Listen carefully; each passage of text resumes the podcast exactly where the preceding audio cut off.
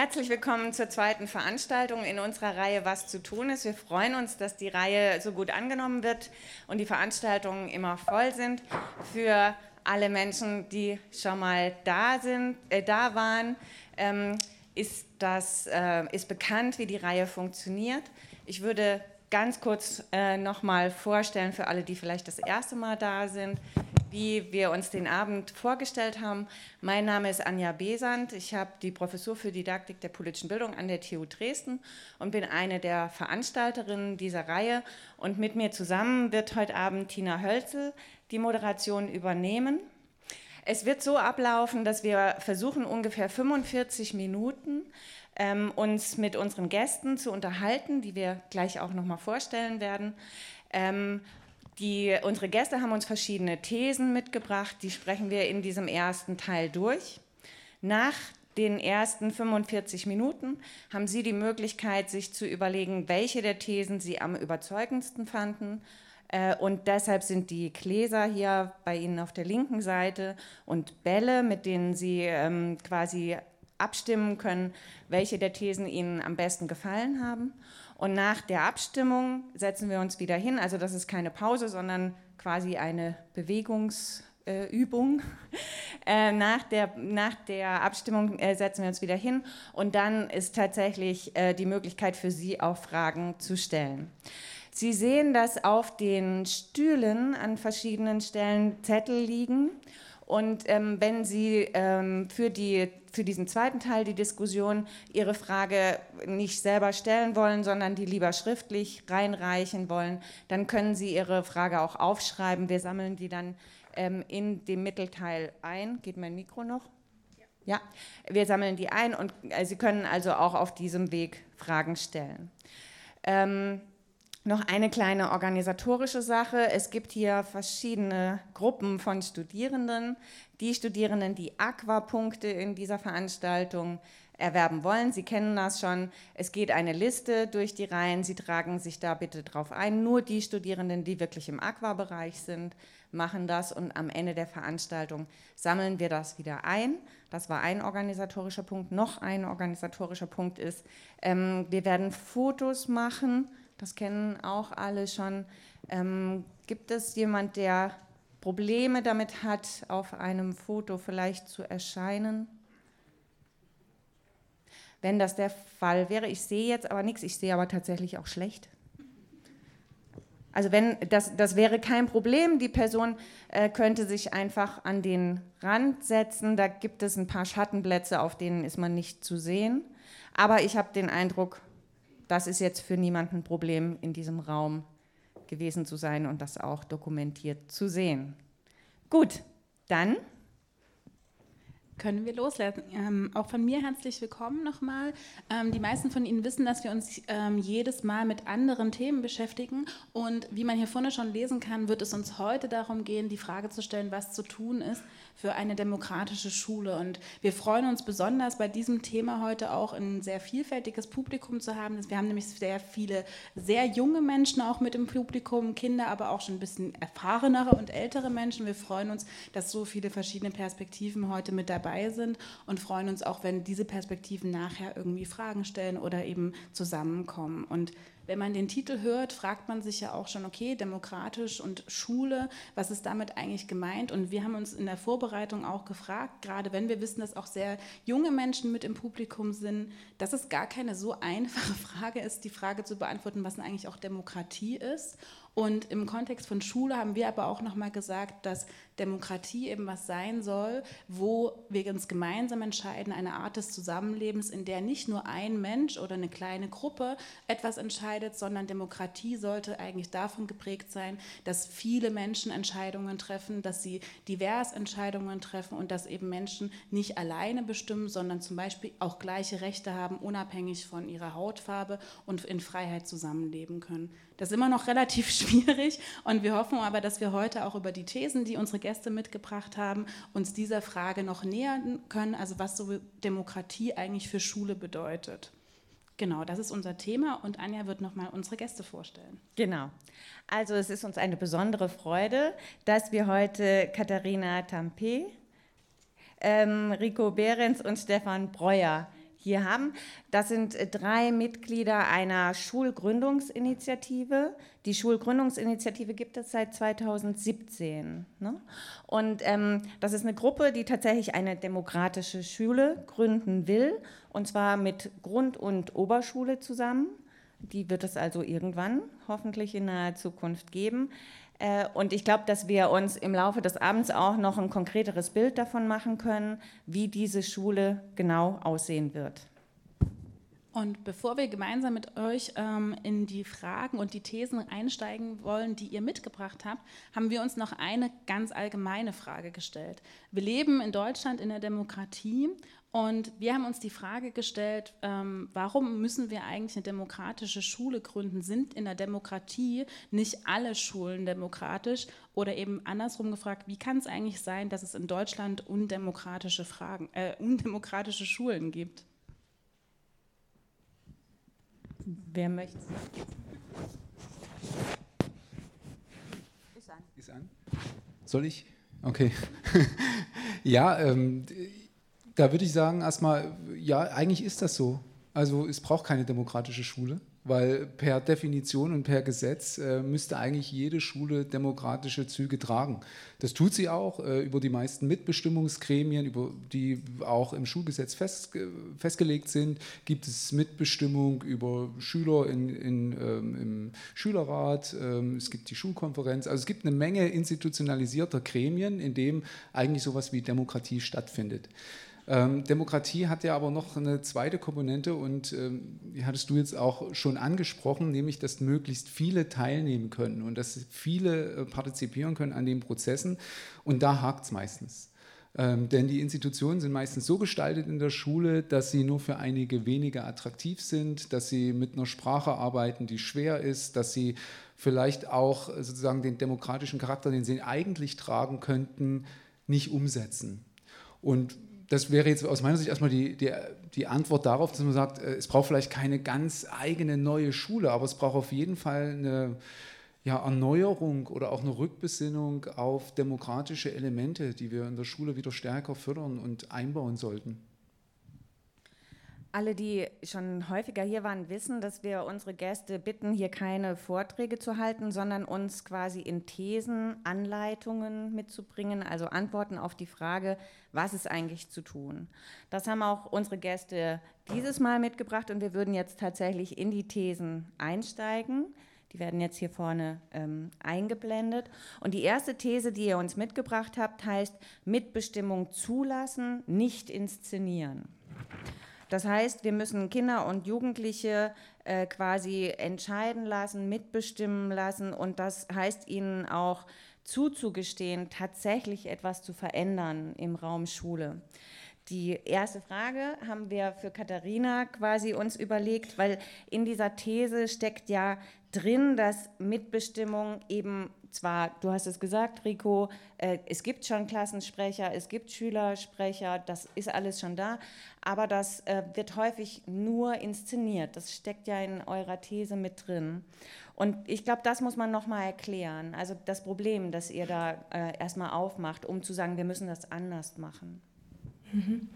Also die Themen, die dann von den SchülersprecherInnen zum Beispiel gewählt werden oder bearbeitet werden, sind ja oft auch Themen, die vorgegeben werden, die von der Schule vorgegeben werden, die von den LehrerInnen vorgegeben werden. Und uns geht es darum, ähm, die Themen auch mit den SchülerInnen, mit den Jugendlichen, mit den Kindern zu finden, gemeinsam zu finden und wirklich zu diskutieren, was die Belange der, der jungen Menschen sind. Also wirklich an deren Themen dran zu arbeiten und ähm, genau eben die Räume so zu gestalten, dass sie ihre Themen zum einen einbringen können und zum anderen auch in Aushandlung treten können, so wie Sie das eben auch für wichtig halten. Und dafür schaffen wir sozusagen die Räume, wir schaffen Möglichkeiten, wir schaffen zum Beispiel die Form der Schulversammlung, dass es also einen Ort gibt, wo, wo man auch lernt, sich aus, also Probleme auszuhandeln, Konflikte auszuhandeln, um miteinander ins Gespräch zu kommen. Das, das heißt, diesen Rahmen, den, den, geben wir ein Stück weit äh, oder geben die Menschen ein Stück weit vor, die an der Schule auch wirken und zusammen wird es gestaltet. Ähm,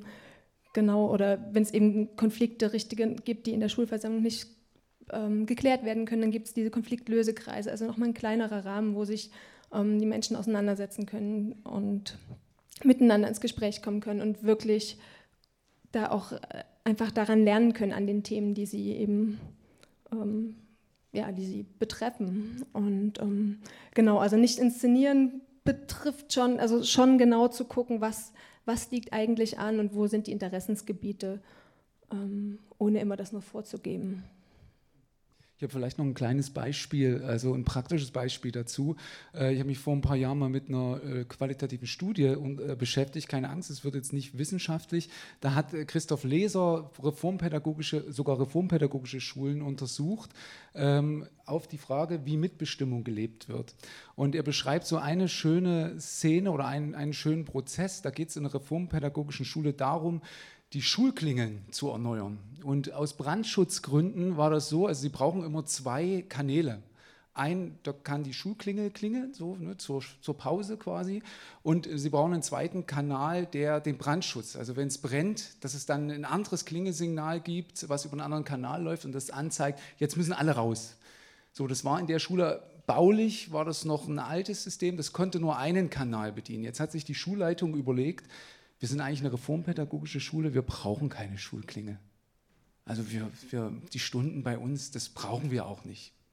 So, die Schüler, die hatten aber trotzdem Angst, dass mit dem Verschwinden der Schulklinge äh, auch die Pausenzeit dahin schwindet. Also normalerweise ist es ja irgendwie so klar, in einer normalen Schule, der Lehrer beendet den Unterricht, aber irgendwie zeigt die Schulklingel doch an, jetzt ist irgendwann Schluss. Und die Schüler hatten da so das Gefühl, das wird jetzt schwierig. Also wollen sie das eigentlich nicht. Aber er zeigt dann schön nach, indem er so die einzelnen Stationen, wie dieses Thema verhandelt wird, äh, na, äh, sich anschaut. Und er zeigt, wie eigentlich die Schülersprecher, die Klassensprecher in dieser Schule letztendlich die ganzen Gremien laufen ab. Ne? Es gibt diese ganzen Diskussionen in allen Gremien, aber eigentlich zeigt er sehr gut, dass die Schülersprecher und die Klassensprecher dazu benutzt werden, dass sie um Verständnis in den Klassen werben sollen, warum es alternativlos ist, diese Klinge abzustellen und abzuschaffen. Und das ist eigentlich ein schönes Beispiel, weil es laufen alle, es laufen alle Gremien ab. Ne? Man kann sagen, Mitbestimmung, die, ne, es gibt die Schulkonferenz, es gibt alles, wird alles gestaltet, es findet alles statt, aber eigentlich ist es eher eine Inszenierung, weil das Ergebnis schon feststeht und zwar eher top-down als bottom-up, also von unten nach oben. Ich würde noch einmal nachfragen an der Stelle, also weil ihr wollt ja diese Schule gründen und dann fragen wir euch mal auch mit der Schule, auf die wir da warten, die ihr gründet.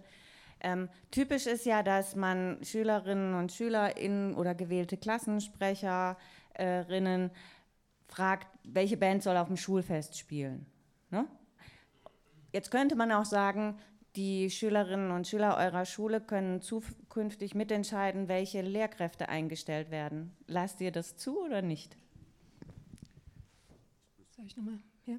Also das ist zum Beispiel ein Punkt, wo wir sagen würden, das geht über, über den Verantwortungsbereich der Kinder hinaus ähm, es gibt einfach Bereiche, da tragen die Erwachsenen die Verantwortung und genau solche Personalentscheidungen gehören dazu. Was nicht bedeutet, dass nicht Konflikte, die zum Beispiel mit Lehrkräften bestehen, nicht miteinander diskutiert werden können und dass es dafür nicht den Raum gibt, dass das unbedingt.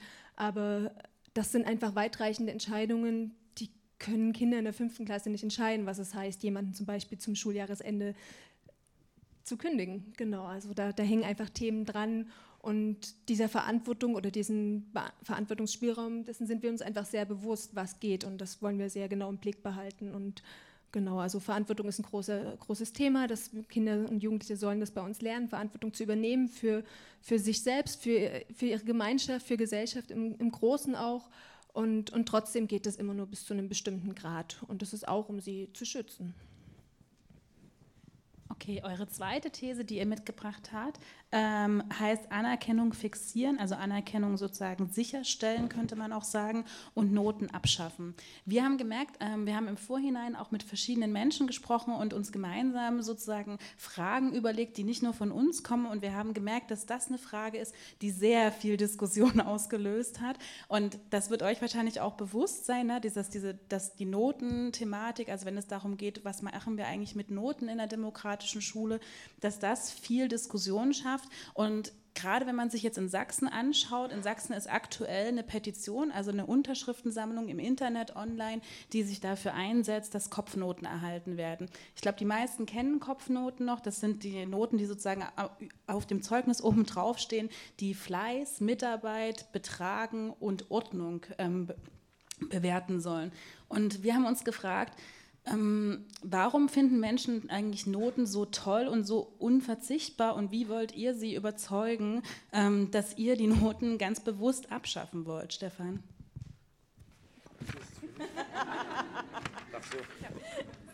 Wir hatten, die in, wir hatten die intern irgendwie so ein bisschen unter uns aufgeteilt und die war nicht für Stefan. Und deswegen hat er jetzt wahrscheinlich. Okay, dann fange ich vielleicht an und du kannst gegebenenfalls ergänzen. Mach ruhig. Also, ähm, wir würden sagen, ähm, Noten leben ja vom Vergleich untereinander und sind auch ähm, immer nur subjektive Einschätzungen von Lehrern, die das anhand von irgendwelchen festgelegten Gradmessern werden. Und wir können uns nicht so richtig vorstellen, dass diese Bewertung unendlich viel weiterhilft für die Persönlichkeitsentwicklung und für das ähm, Leben der Schüler und Schülerinnen, sondern wir setzen eher auf Rückmelde- und Feedback-Methoden, ähm, die es schaffen, Schüler und Schülerinnen bei ihrem Lernweg auch zu begleiten und ihrem Entwicklungsweg. Und Noten sind ja eher auch in einem, sind ja verankert in so einer sozialen Bezugsnorm, ähm, die so einen Ver Vergleich immer schafft, die auch einen Druck erzeugt. Also gerade wenn wir in staatlichen Schulen ähm, schauen, ist das, was bei den Noten herauskommt, weil für viele Kinder auch immer eine ganz krasse Drucksituation ähm, wo es darum geht, irgendwie immer dann gut zu sein. Und eine 3 ist dann eine schlechte Zensur und so weiter und so fort. Und das produziert einen Druck, der sich weitreichend in das Leben der Schüler und Schülerinnen hinein verlagern lässt und äh, dem Lernen letzten Endes auch abträglich ist, weil nicht selten kommt es dann dazu, dass wir so, so, ein Teaching to the Test oder so ein Learning for the Test und wir lernen das genau nur für diese eine Kurzkontrolle und genau in dem Modus, wie wir das brauchen, um die entsprechenden Punkte zu bekommen. Die nachhaltige Verankerung von Wissen, von Kompetenzen wird damit aber aus unserer Sicht eigentlich nicht erreicht. Ja, ich glaube, die erste Frage war ja, davon kann ich noch mal sagen, ich kann mir schon vorstellen, dass die äh, auch attraktiv sind. Also die erste Frage war ja so, warum, glaub, warum wollen die so viele? Naja, die sind in gewisser Weise schon attraktiv. Es ist letztendlich auch eine Währung.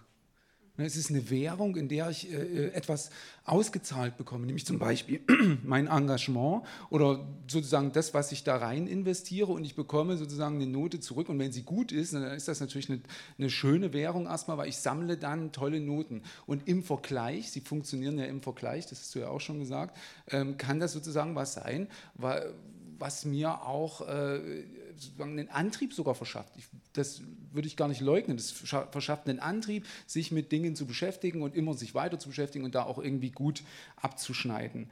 Ähm, aber wenn wir nochmal dieses erste nehmen, dieses Anerkennung, äh, dann ist es eben, also wir framen oder wir, wir, äh, wir definieren diese Anerkennung in Form von Noten.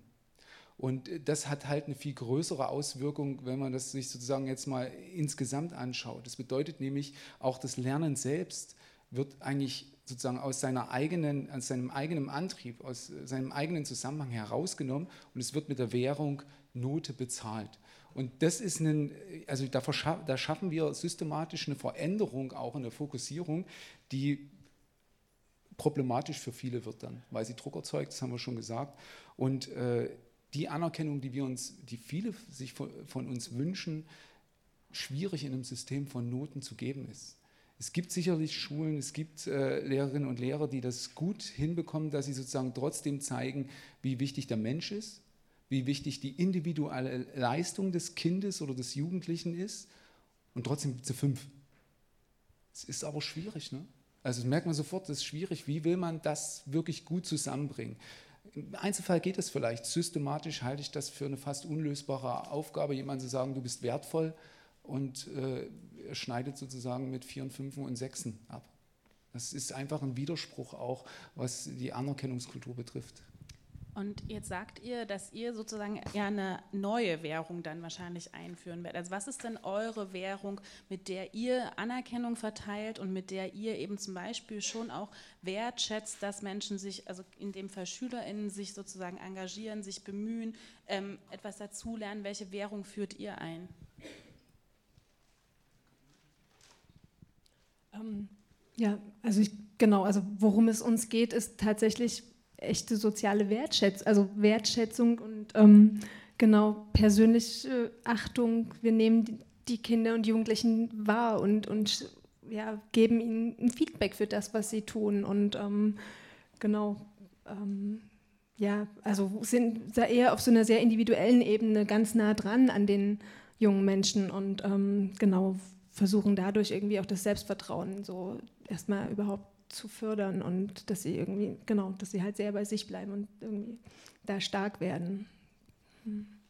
Ich glaube, das, das passt auch gut zu eurer nächsten These. Ne? Die These 3, sehen wir die schon, ist äh, Leben und Lernen als Einheit auffassen. Also ich habe jetzt verstanden, dass äh, es euch ganz wichtig ist, das nicht so auseinander zu dividieren. Also jetzt leistest du irgendwas, dann kriegst du diese Note, sondern dass es auch intrinsisch motiviert sein soll. Und das spiegelt sich ja in der These auch. Als wir uns zusammengesetzt haben und wie gesagt, haben wir es wirklich dieses Mal so gemacht, dass wir relativ viele Leute auf eure Thesen haben gucken lassen und die schon mal Fragen stellen lassen, weil wir ein bisschen Angst hatten, dass wir betriebsblind sind, weil wir ja auch im Bereich von Schule und Bildung selber tätig sind. Und äh, bei der Frage war das so, da widerspricht jetzt niemand, ne? also anders als bei der Notenfrage. Aber die, viele Leute sagen dann, ja, wie soll man sich das vorstellen? Ja? Also da brauche ich mal ein Beispiel, ich brauche eine Vorstellung davon, wie das gehen soll. Okay. Ähm, dass es keine Regeln gibt. Nein, das ist nicht das, um was es geht. Meistens haben äh, demokratische Schulen ähm, oder Schulen, die in dieser Weise organisiert sind, so viele Regeln wie keine andere Schule. Die haben manchmal Regelbücher, das sind 350 gesammelte Gesetze und Regeln drin und sie haben manchmal sogar noch ein äh, Justizsystem mit installiert, das überprüft, ob diese Regeln dann auch gehalten werden oder dann einschreitet, wenn sie eben nicht gehalten werden. Also ähm, von Regel, also Regellosigkeit existiert da nicht, sondern es stellt sich sehr schnell raus, dass es Regeln braucht. Und dass es, um miteinander nicht nur zu lernen, sondern zu leben, eben auch ähm, ja, was Geteiltes braucht nämlich nicht nur was Individuelles, dass jeder, wie das hier häufig auch gesagt wurde, das tun kann, was er möchte oder sozusagen seine Bedürfnisse einbringen kann, sondern dass diese Bedürfnisse auch mit den Bedürfnissen der anderen verhandelt werden müssen. Insofern ist eine demokratische Schule immer eine, die ja im Grunde das, was Leben ausmacht, miteinander leben, jeden Tag präsent hat. Und dazu gehören dann auch Vereinbarungen, wie man miteinander umgeht. Das andere vielleicht so, um so ein Beispiel oder so eine Vorstellung nochmal zu geben, äh, macht jeder, was er will. Im Grunde schon, aber auch das ist kein Chaos, wenn es gut funktioniert und wenn äh, die, die in der Schule sind, sich auch äh, an diese Form des Lernens gewöhnt haben. Dann existieren tatsächlich ganz freie Beschäftigungen, indem sich jemand tatsächlich jetzt hier ein eigenes Projekt gegeben hat und äh, da allein dran lernt oder mit anderen zusammen in einer Art Projekt sich mit einem Thema beschäftigt äh, existiert neben einem regelmäßig angebotenen Kurs, zum Beispiel für hm, Schülerinnen und Schüler der Grundschulstufen, die es ja so nicht gibt in der demokratischen Schule, aber eben das Angebot zum Beispiel auch zum Erstlesen ähm, eine Anregung zu bekommen. Und da gibt es dann eher ein Kursangebot. Da gehen verschiedene Schüler hin und ähm, arbeiten dort mit.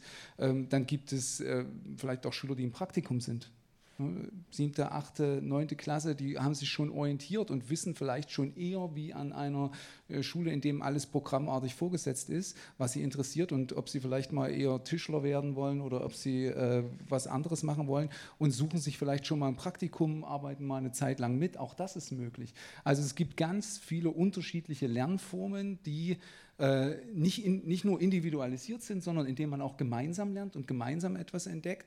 Aber sie sind eben vielfältig und sie sollen möglichst parallel funktionieren und ähm, ja, in der Schule gelebt werden können. Okay, über die nächste These haben wir uns ähm, besonders gefreut, denn wir haben jetzt schon relativ viel darüber gesprochen, wie eine demokratische Schule organisiert ist. Ja, also wir haben viel über Strukturen gesprochen, darüber, wie Mitbestimmung in der gesamten Schule sozusagen umgesetzt werden soll. Tatsächlich haben wir noch gar nicht so viel über Inhalte gesprochen, also was für Themen werden eigentlich verhandelt. Und eure nächste These haben wir so ein bisschen in diese Richtung verstanden, denn die These lautet, ähm, den politischen Menschen fördern Politik und Gesellschaft thematisieren. Und wenn wir euch richtig verstehen, heißt das ja, dass es euch nicht reicht, ähm, demokratische Strukturen, demokratische Mitbestimmung zu organisieren, sondern dass da noch mehr kommen müsste. Und unsere Frage würde deswegen lauten, ist Politik das Hauptfach in eurer Schule?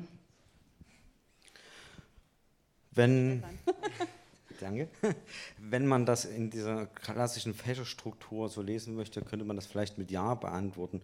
Ähm, in unserer Schule funktioniert es ja aber so, dass wir diese klassischen ähm, abgegrenzten Fächer gar nicht haben. Sehr wohl haben wir aber eine zentrale Beschäftigung mit politischen Sachverhalten, weil wir einfach der Auffassung sind, dass wir eine Schule zwar demokratisch organisieren können und diese Selbsterfahrung ein ganz wichtiger Schlüssel ist, ähm, ähm, um das zu erleben und später selber umzusetzen. Aber es haben auch ähm, genug Studien bereits gezeigt, dass das alleine nicht funktioniert und, politische, und unbedingt politische Menschen herausbildet. Aus unserer Sicht braucht es dann auch noch einen, einen politikdidaktischen Fokus tatsächlich, der sich dann nochmal mit den politischen Inhalten beschäftigt. Und damit werden wir uns ähm, vertieft in unserer Schule auseinandersetzen und einen sehr großen Rahmen zur Verfügung stellen.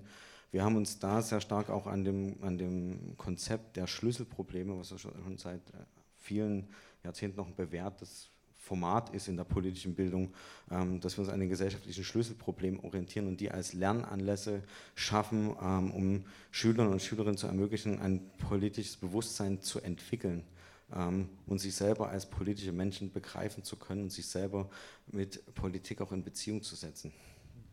Und kurz vielleicht als Zwischenfrage. Ähm, jetzt sagst du, dass es zwar ein Konzept ist, was schon relativ lange in der Politikdidaktik diskutiert wird. Jetzt kennen wir trotzdem vielleicht nicht alle so Schlüsselprobleme. Vielleicht könnt ihr so ein, zwei Mal nennen, ähm, wo ihr gerne mit SchülerInnen ansetzen würdet, wenn es darum geht, Politik zu verhandeln. Also Schlüsselprobleme sind ja, oder haben wir die klassische Natur, dass das ähm, Herausforderungen für die Menschheit sind, an denen sie potenziell auch zugrunde gehen könnte. Ne? Also das sind, kann man schon auch mit den ganz großen Fragen des gesellschaftlichen Zusammenlebens unter, äh, unterschreiben.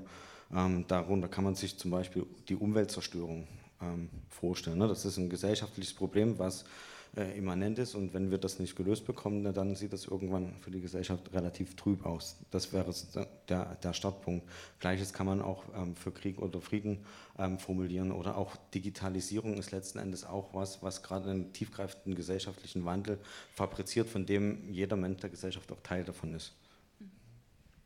Ich wollte vielleicht nur noch ergänzen, dass also das ist vielleicht auch ein Punkt, wo wir uns, also die Landschaft demokratischer Schulen ist recht breit. Und ähm, nicht jeder versteht unter einer demokratischen Schule das Gleiche. Und ähm, es gibt also auf dieser Bandbreite eben auch Schulen, die würden sagen, eigentlich gibt es keine es gibt keine Inhalte, die wir verbindlich machen können. Es gibt nichts, was wir, wir richten uns nach dem, was die Schüler mitbringen und äh, die Kinder und Jugendlichen mitbringen und dann arbeiten wir damit. Das machen wir auch. Aber wir sagen eben, also der Begriff demokratisch und demokratische Schule, wenn der sich nur in freier Lernform oder in freieren Lernform und in einem bestimmten Abstimmungsmodus mhm. erschöpft, dann ist irgendwie das, was äh, dann ähm, ist für uns sozusagen, also man, man äh, ist dann auf einer Wolke der Glückseligen. Ne? Also es ist so ein bisschen dann wie eine, man hat eine eigene Welt und in der Welt funktioniert es auch ganz gut. Aber wir wollen eben bewusst mit dieser demokratischen Schule auch wirklich äh, an Gesellschaft anknüpfen und sagen, wir, wir schaffen in dieser Schule keine neue Gesellschaft, sondern wir befassen uns auch mit Gesellschaft. Und da sind eben die Schlüsselprobleme eine, eine Sache, wo wir sagen, ja, egal wie frei und wie äh, sozusagen selbstbestimmt auch das Lernen ist von uns oder von den Pädagoginnen und Pädagogen, die an dieser Schule arbeiten, wird es immer wieder Impulse geben, sich sozusagen auch mit diesen gesellschaftlichen Problemen mal auseinanderzusetzen, ein Projekt zum, zum Umwelt, äh, Umweltschutz oder zu Fragen des Umweltschutzes zu machen, die großen Fragen von Krieg und Frieden, ähm, von, von, Fragen der sozialen Gerechtigkeit, natürlich immer auf einem Level und auf einem Niveau und auf einem angemessenen Beispiel, gerade wie man das dann auch mit Kindern und Jugendlichen machen kann, aber die Fragen sollen irgendwie da sein. Ne? Es ist nicht so, das ist, ist eine Schule in der Gesellschaft und nicht eine Schule außerhalb der Gesellschaft. Okay, damit kommen wir schon zur letzten These. Die heißt längeres gemeinsames Lernen ermöglichen, Gemeinschaftsschule etablieren. Ich gucke Katharina an und ich habe mich gefragt ähm, bei der These, weil der Begriff Gemeinschaftsschule ist ja in den letzten Wochen und Monaten auch viel gefallen. Also es ist ja jetzt, da sind wir gar nicht so utopisch möglicherweise. Ähm, es gab ja eine große Volksbefragung äh, dazu und wer weiß, was jetzt im Koalitionsvertrag steht, ich nicht, aber äh, möglicherweise steht es ja vielleicht sogar da drin und wir haben das bald in Sachsen. Und das heißt dann, äh, es gibt einen guten Übergang von der Grundschule in die Oberschule. Das steht auch in eurem Konzept ja so. Aber reicht es oder beziehungsweise was heißt das? Also ist so viel gewonnen, wenn wir die Grundschule und die Oberschule zusammendenken? Also wir glauben schon. Ähm, genau, also vielleicht nochmal andersrum, was macht es mit Kindern, die nach, mit, im Alter von zehn Jahren auseinander ähm, sortiert werden, im Grunde genommen? Was macht es mit, welches Gefühl wird den Kindern vermittelt, wenn sie Anfang der vierten Klasse darüber nachdenken müssen oder darauf vorbereitet werden, okay, du musst jetzt die und die Leistung erzielen, um danach aufs Gymnasium zu kommen zum Beispiel. Also wir erleben das zum Beispiel auch gerade bei unserem Sohn, der ist vierte Klasse und da wird in diesem Alter da quasi die, die, Zukunft vorherbestimmt. Also es geht darum, was willst du mal werden? Im Grunde genommen geht es darum, was, was kannst du mal machen und welche Bilder entstehen dabei, wenn ich ans Gymnasium gehe. Was, es geht sofort darum, dass du studieren kannst und dein Lebensweg ist quasi vorgezeichnet und das ist der Anspruch. Und was passiert mit den Kindern, die das nicht schaffen? So, du erlebst also dieses Gefühl von, okay, ich, ich bin nicht genug und ähm, genau, und ähm, das das wollen wir sozusagen verhindern, dem, dem Moment, wo wir sagen, okay, lass den Kindern Zeit. Lass den Kindern Zeit herauszufinden, was sie im Leben auch machen wollen, wofür es sich vielleicht irgendwann lohnt, anzustrengen. Und vielleicht ist das in der vierten Klasse einfach noch nicht dran. Und genau deswegen sagen wir, es ist wichtig, dass die Kinder länger zusammen lernen und ähm, ja, ihr Potenzial erstmal entfalten können, entwickeln können, schauen können, wo es hingehen soll, um dann daran sich zu orientieren und zu gucken, das ist jetzt mein Weg und das, das strebe ich an und jetzt setze ich mich vielleicht da an diese bestimmten Themen und versuche da irgendwie nochmal mehr zu machen. Mhm. Ich schiebe noch eine Frage nach. Ich glaube, das ist meine fieseste Frage des Abends. Also, weil wir bei der Vorbereitung, die Reihe heißt ja, was zu tun ist. Und ähm, das ist ja eine Frage, die wir alle im Kopf haben. Also nicht nur wir hier vorne auf der Bühne, sondern das, das hat ja jeder Mensch im Kopf. Was können wir jetzt machen? Was können wir machen, wenn wir eine demokratische Schule wollen? Ihr beantwortet die Frage quasi. Und ich finde das sehr beeindruckend damit, dass ihr sagt, wir gründen eine. Wir machen das dann. Aber wenn jetzt hier im Raum sind wahrscheinlich nicht so viele Schulgründerinnen und Schulgründer außer euch, ja. Und was können die denn machen? Also äh, deshalb die gemeine Frage an euch drei. Ich gucke euch alle an, wem auch immer was dazu einfällt, ist willkommen. Eure Kinder, eins habe ich gesehen, ist auch da, gehen nicht auf eine demokratische Schule, ne? weil es die noch nicht gibt. Wie wirkt ihr denn auf die Schulen eurer Kinder ein? Äh, möglichst wenig. ähm, nee. äh, also ich habe jetzt eine andere Frage erwartet. Ich habe jetzt die Frage erwartet, was andere ma machen können, ja, wenn sie können nur ja, okay, ah, Schulen okay, einwirken. Okay, ja, ne? also das war unsere Überlegung, genau. war, sie alle mögliche, manche haben Kinder, die können was bewirken in den Schulen, in denen die Kinder sind. Ja, ich also wir haben uns im Auto äh, noch unterhalten, ne? also was wir überlegt haben, also wir sehen demokratische Schule auch als ein Konzept und nicht als ein, also nur ein abgegrenztes Einzelschulsystem, also nur eine Schule, die frei gegründet ist und äh, die ist dann eine demokratische Schule, sondern ich glaube, bei den ganzen Dingen, die wir jetzt besprochen haben, wenn sich Schulen auf den Weg machen, und auch nur kleine Schritte erstmal in, die, in diese Richtung gehen. Und zwar an den einzelnen Thesen. Es ist klar, dass eine staatliche Schule keine Noten abschaffen kann. Aber zum Beispiel die Preisträgerschule äh, jetzt des Deutschen Schulpreises, äh, den die, die Bosch-Stiftung vergibt, äh, die hat auch Noten. Aber die haben sich ein System, zum Beispiel die haben Lobbriefe. Und diese Schüler kriegen handgeschriebene Lobbriefe, wenn sie eine individuelle Leistung, also die für sie relevant war, gebracht haben und sich zum Beispiel in einer bestimmten Form verbessert haben, sich für andere eingesetzt haben, was zur Gemeinschaft beigetragen haben. Dann kriegen die diese Briefe nach Hause und das sind tatsächlich nicht, also das ist nicht so was, man hat mal einen Brief, sondern äh, das ist eine, für die so wertvoll und so eine Anerkennung, wenn zu Hause Post von der Schule kommt und die Eltern haben dann kriegen erstmal einen Schreck, weil wenn Post von der Schule kommt, ist meistens was schlecht. Blaue Briefe. Ne, genau. Aber ähm, das ist so ein Beispiel, wo ich glaube, wo auch in bestehenden Systemen Schritte gegangen werden können, die immer weiter sich an ja, ranpirschen an das, was wir jetzt hier als eine Vision äh, einer verwirklichten demokratischen Schule ähm, beschrieben haben. Und da denke ich, da kann jede Schule auch Schritte gehen. Und da kann man sich auch als Elternteil ähm, oder als Schüler oder Schülerin einbringen und ähm, sagen, hey, können wir das nicht anders gestalten? Können wir nicht einen Schritt mal wagen, der etwas weiter geht als das, was wir bis jetzt gemacht haben? Also das kann, glaube ich, trotzdem jeder. Vielleicht ergänzend dazu, ähm, was kann konkret getan werden, unabhängig davon, also Eltern, Eltern, aber auch Schülerinnen selbst, Diskriminierung aufzeigen. Also wenn Menschen ungerecht behandelt werden, das zum Thema machen, tatsächlich zum Thema machen, damit ein gleichberechtigtes Lernen auch möglich ist. Ich glaube, das ist, das ist schon etwas auf dem Weg, was, was für alle machbar ist. Mhm.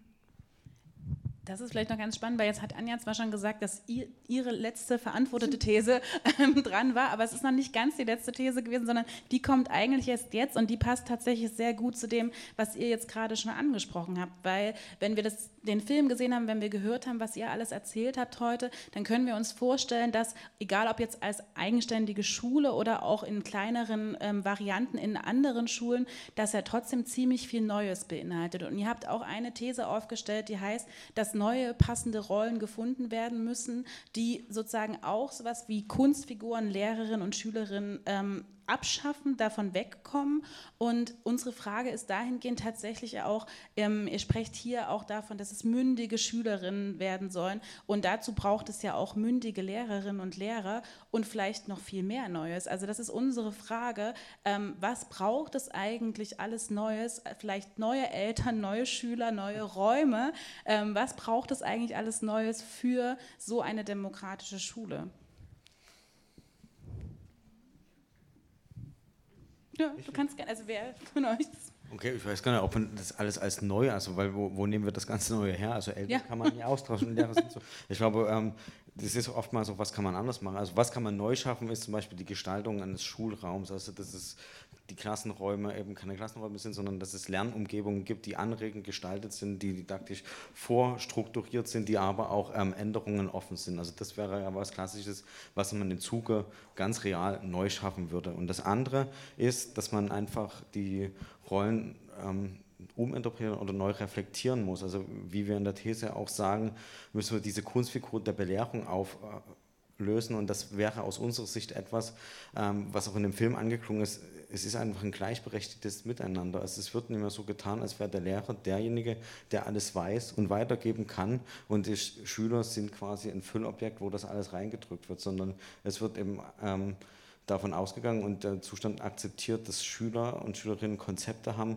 die ebenfalls schon tragfähig sind. Also ein ganz besonderes Beispiel hat Rico jetzt in ähm, in der Hospitation nach meinem Unterricht ähm, kennengelernt, wo ein äh, angehender Lehramtsstudent sozusagen ähm, eine Stunde vorbereitet hat, sich das alles durchdacht hat und ähm, das aber ein bisschen so angelegt hat, dass er immer auf Stichworte gewartet hat zu dem Thema Krieg und Frieden und was das genau ist und sich dann völlig überfordert gezeigt hat, dass ähm, Schüler und Schülerinnen ganz eigene Konzepte davon haben, was diese Begriffe bedeuten und das letzten Endes gar nicht mehr auffangen konnte. Und das ähm, muss also irgendwo seinen Niederschlag ähm, finden.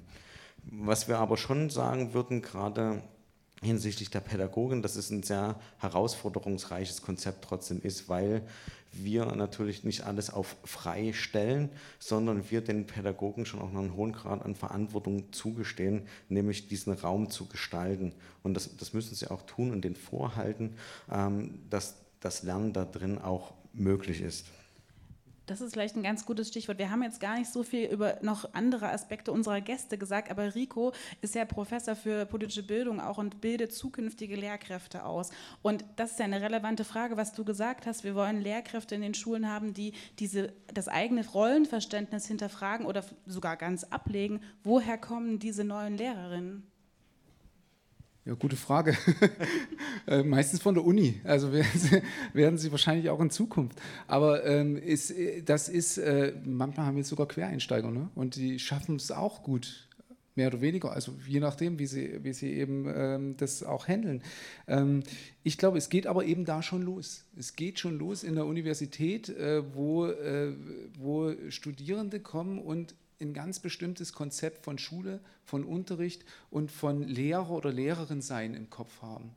Und sich manchmal auch noch ganz schwer davon lösen können, ähm, das eben, was äh, Stefan gerade gesagt hat, dass sie die absoluten Experten sein müssen und diese Rolle auch in den Praktika sofort einnehmen.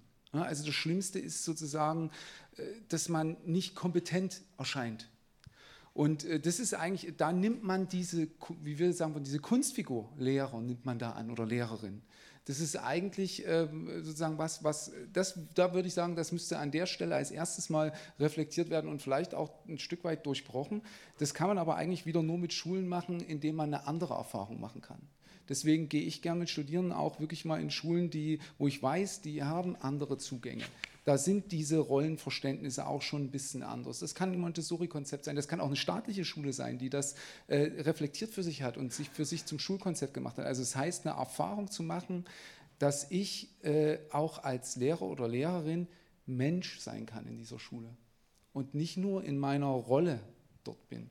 Und ich glaube, also sozusagen, wenn das da losgeht, äh, dann muss es weitergehen. Dann kommt natürlich ein Referendariat, wo man wieder sehr stark in diese Rolle reingepresst wird. Und manchmal ist es schwierig, da wieder rauszukommen. Aber äh, das wären für mich so Ansätze, zu sagen, da, schon in der Ausbildung muss sich was verändern ähm, an diesem Konzept des typischen traditionellen Lehrers oder der Lehrerin.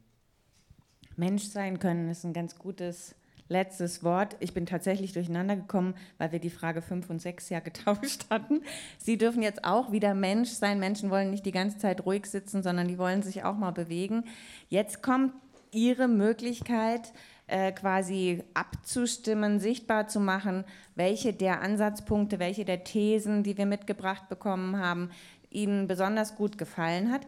Wir haben uns Folgendes überlegt. Es gibt in diesem Raum Menschen, die sind unter 18 Jahre alt und die kriegen heute mal mehr Stimmen. Also meistens haben Menschen unter 18 Jahren ja weniger Stimmen. Heute kriegen sie mal mehr Stimmen. Also alle, die unter 18 sind oder sich unter 18 fühlen, die nehmen sich bitte rote Bälle. Die sind in einem Extrakorb hier vorne und sie dürfen sich fünf rote Bälle nehmen. Und alle anderen, die sich älter fühlen als 18 Jahre, die nehmen sich andere Farben, die sind in den anderen Gefäßen. Sie nehmen sich drei Bälle und auf den Gefäßen steht nochmal, äh, die ganzen Stichworte stehen drauf. Also Sie, wenn, wenn Sie vorne sind, sehen Sie das. Sie können sich jetzt langsam nach vorne bewegen. Es wird sich eine Schlange bilden und dann stimmen Sie über die Thesen ab. Das ist trotzdem keine Pause. Also Sie verlassen nicht den Raum, sondern gehen danach auf Ihre Plätze zurück. Wir haben ein sehr ausgewogenes Stimmungsbild. Also manchmal hatten wir schon deutlichere Ergebnisse mit also dem Mut zur Zuspitzung, sage ich jetzt mal. Gewinnen tun heute die Thesen 1, 2 und 5. Und ebenfalls mit dem Mut zur Zuspitzung und leichten Dramatisierung 6 auch. Also 1, 2, 5 und 6. Und die Kinder, also das heißt die roten Bälle, die roten Bälle sind aber deutlich auch in 1 und 2, also Mitbestimmung und Noten abschaffen. Ja? Das sind die jugendlichen Stimmen. Auch 5, längeres gemeinsames Lernen. Das ist so der Versuch, das auszuwerten. Aber ich würde sagen, mitnehmen sollten wir schon auch. Es ist sehr ausgewogen. So, jetzt wollen wir gar nicht mehr so dominieren, sondern wollen äh, die Frage quasi an Sie zurückgeben oder Ihnen auch die Gelegenheit geben, Fragen zu stellen. Und ich würde motivieren, was ist Ihnen durch den Kopf gegangen, welche Fragen haben Sie, welche Anmerkungen. Ich sehe da. Ähm, ich heiße Lisa, ich studiere Soziologie und ich habe mich als allererstes gefragt, ähm, als ich das Video gesehen habe, ähm, ob ihr euch genau so im Prinzip euer Konzept vorstellt. Wie, es ist ja im Prinzip nicht eure Schule sozusagen, aber das Konzept ist das gleiche, in Nick, genau. Ähm, und daraufhin, ähm, wenn man das mit unserem jetzigen Schulkonzept vergleicht, ähm, habe ich Schwierigkeiten mir vorzustellen, wie dieser Vergleich auch nach der Schule sozusagen dann stattfindet. Also ähm, ist es dann möglich, auch für die Kinder eventuell zu studieren, wenn sie, also was, was sagt sozusagen die Praxis darüber, ob ähm, die, die Schülerinnen und Schüler sozusagen, wenn sie aus der Schule rauskommen, auch vergleichbar sind mit anderen sozusagen, von ihrer Leistung her oder von ihrem Wissen her auch? Also worauf wir, ähm, also dieser Film ist natürlich eine Illustration, klar, von uns kann es keine Bilder geben, wenn es die Schule noch nicht gibt. Ähm, aber um auf die Frage zu antworten, ähm, ist es insofern äh, für uns wichtig, dass wir ein Augenmerk darauf legen, dass die Anschlussfähigkeit an den Rest der Gesellschaft bewahrt bleibt natürlich. Und äh, wenn man ins Konzept reinguckt, machen wir eine Grund- und Oberschule. Das heißt also, das Thema mit dem Studieren ist bei uns jetzt erstmal gar nicht so vordergründig, sondern für uns ist vordergründig, dass die Anschlussfähigkeit für weitere Bildungswege offen bleibt und unter Umständen dann gymnasiale Zweige auch nochmal zu besuchen. Ähm, wir werden ein sehr großes Augenmerk legen auf die, auf die Vorbereitung. Es wird bei uns auch spe spezielle Vorbereitungskurse geben, die dann vorbereiten auf die schulische Abschlussprüfung. Man muss sich das ja so vorstellen, in der freien Schule ist, dass es zwei verschiedene Typen gibt. Eine kann eigene Prüfungen abnehmen und die andere kann es nicht und muss auf ähm, Schulfremdenprüfungen zurückgreifen. Das heißt, ähm, die Schüler und Schülerinnen gehen dann in einem gewissen Alter, wo sie den ähm, Abschluss machen, ähm, für den Abschluss, für die Prüfung, also ausschließlich für die Prüfung, ähm, an eine andere Schule und machen die dort. Und darauf werden sie entsprechend schon in unserer Schule auch vorbereitet mit speziellen Kursen. Unter den Maßgaben äh, des Lernverständnisses, was wir an den Tagen unterrichten. Ich glaube, die Sorge war ja sozusagen, wie entsteht das dann? Ne? Also, dass man sich auch für diesen Weg dann entscheidet.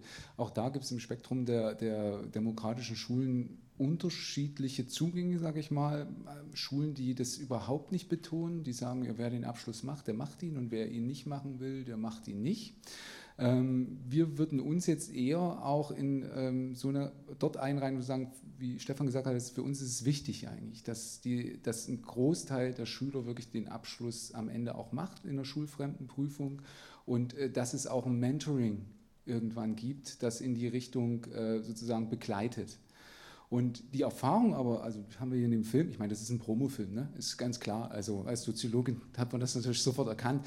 Ähm, äh, aber es ist schon so, dass die Schülerinnen und Schüler so, solcher Schulen äh, eins eigentlich ganz gut können, das zu verfolgen, was sie wollen. Und wenn für sie relativ früh auch klar, also klarer vielleicht ist, in welche Richtung sie gehen möchten, dann gibt es im Mentoring die Möglichkeit zu sagen, wenn du diesen Weg einschlagen möchtest, brauchst du irgendwann das Abitur. Wenn du diesen Weg einschlagen möchtest, kannst du die mittlere Reife erstmal machen. Und dann äh, sind die häufig in der Lage, tatsächlich, was man ihnen gar nicht zutraut, sehr instrumentell zu lernen. Nämlich diesen Abschluss und diese, äh, diese Vorbereitungskurse für den, Haupt, äh, für den Realschulabschluss dann sehr zielgenau, äh, man würde heute sagen, sich reinzupauken dass sie diese Abschlussprüfung in der Schulfremdenprüfung bestehen und dass sie damit das verwirklichen können, was sie danach machen wollen. Denn die haben eigentlich ihr ganzes Schulleben gelernt, wie sie sich selbst Dinge erarbeiten. Das heißt, im Grunde machen sie am Ende für die, für die staatliche Prüfung, die sie dann machen müssen, auch gar nicht so viel anderes als alle anderen Schülerinnen und Schüler auch. Die sind zwar zehn Jahre auf eine normale Schule gegangen, aber die müssen auch drei Monate am Schluss pauken wie verrückt. Oder beim Abi ist es ähnlich. Ne? Also äh, man sitzt am Ende dann auch äh, ein paar Monate und äh, trischt sich das Zeug rein, sag ich mal. Und das können die dann auch ganz gut. So, und dann, aber das ist uns auch wichtig, ne, dass diese Anschlussfähigkeit gewahrt bleibt.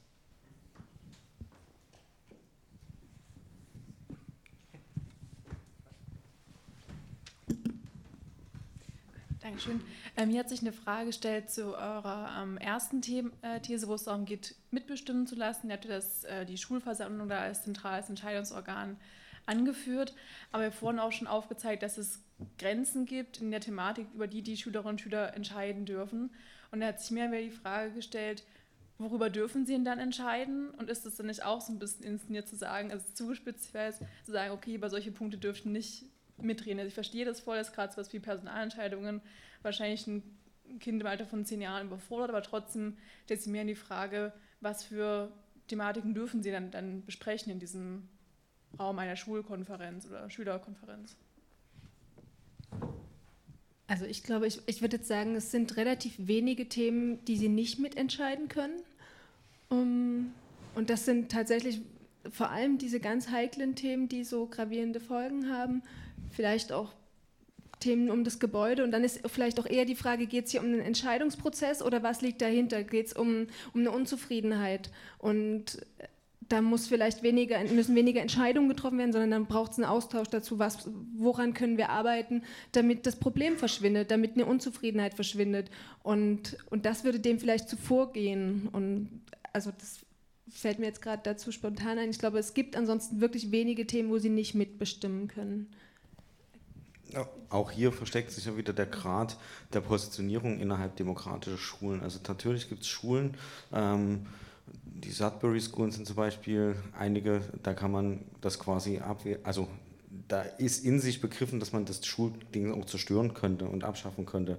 Ähm, wir setzen unsere Sache so, dass wir sagen, also Sachen, die quasi das Bestehen der Schule angreifen, äh, würden wir außerhalb der äh, Zuständigkeit der Kinder auch sehen, um ein, eine altersangemessenes Lernen von Verantwortung auch zu ermöglichen. Ne? Das heißt, innerhalb eines Rahmens, äh, eines, eines Gefüges ist der Rahmen, den die Bestimmung sehr groß, also was das Miteinander in der Schule, ähm, wie sind Räume gestaltet und so weiter und so fort. Aber alles das, was sozusagen ähm, von rein juristischen Bedingungen her auch ähm, die Schule weghebeln würde, das würden wir außen vor lassen. Also dazu gezählt zum Beispiel ähm, Bestimmungen des Gebäudes, die einfach unabänderlich sind, weil bestimmte Rahmenbedingungen und Bestimmungen das so vorsehen oder aber auch ähm, das Entlassen von, des Personals. Das heißt nicht, dass die Kinder dann nicht gehört werden und wenn es Probleme mit Lehrern und Lehrern gibt, wird es ähm, entsprechende Räume und Gremien geben, wo das thematisiert wird und die Lehrer und Lehrerinnen müssen sich dem dann schon auch stellen, aber die Personalverantwortung in letzter Hand ähm, würde beim Träger verbleiben. Auch sowas wie Jugendschutzgesetz? Also das wären Grenzen, die in der Gesellschaft auch da sind, auf die sich eine Gesellschaft geeinigt hat, die wir in dieser Schule nicht aushebeln würden und sagen, also wir tun so, als gibt es die nicht. Und wenn jetzt ähm, Drittklässler entscheiden, sie wollen irgendwie alleine äh, keine eine Bildungsfahrt irgendwo hinmachen und stimmen das ab. Äh, das, also ne, das würde da drin auch Grenzen finden, wo sozusagen auch Grenzen der Gesellschaft auch schon definiert wurden oder auf die man sich geeinigt hat. Das muss man mit in, ja, ins Verhältnis setzen. Das würden wir auch machen. Und im Einzelnen ist jetzt ein bisschen unbefriedigend vielleicht, weil, also, ähm, ja, ich glaube, das entwickelt sich tatsächlich auch. Jenseits dieser ganz krassen Fragen von, ähm, ja, von Einstellung von Personal oder Nicht-Einstellung ähm, gibt es sicherlich auch da eine Entwicklung. Also wie tastet man sich ran? Ne? Also wie geht man Schritte? So.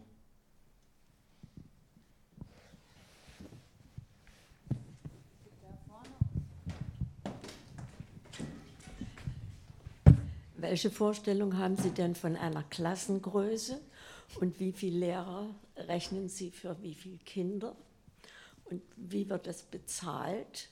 Ist das ähnlich wie bei freien Schulen, dass sie mehrere Jahre auf das Geld der Eltern angewiesen sind und dann erst Unterstützung bekommen? Nach dem Raum frage ich bewusst nicht, das weiß ich, dass das noch nicht so weit ist. Ich habe auch eine Frage. Wir das gleich dranhängen? Direkt, oder? Ja. Ähm, mich interessiert noch das Zeitmanagement, so, wenn man das so ausdrücken darf.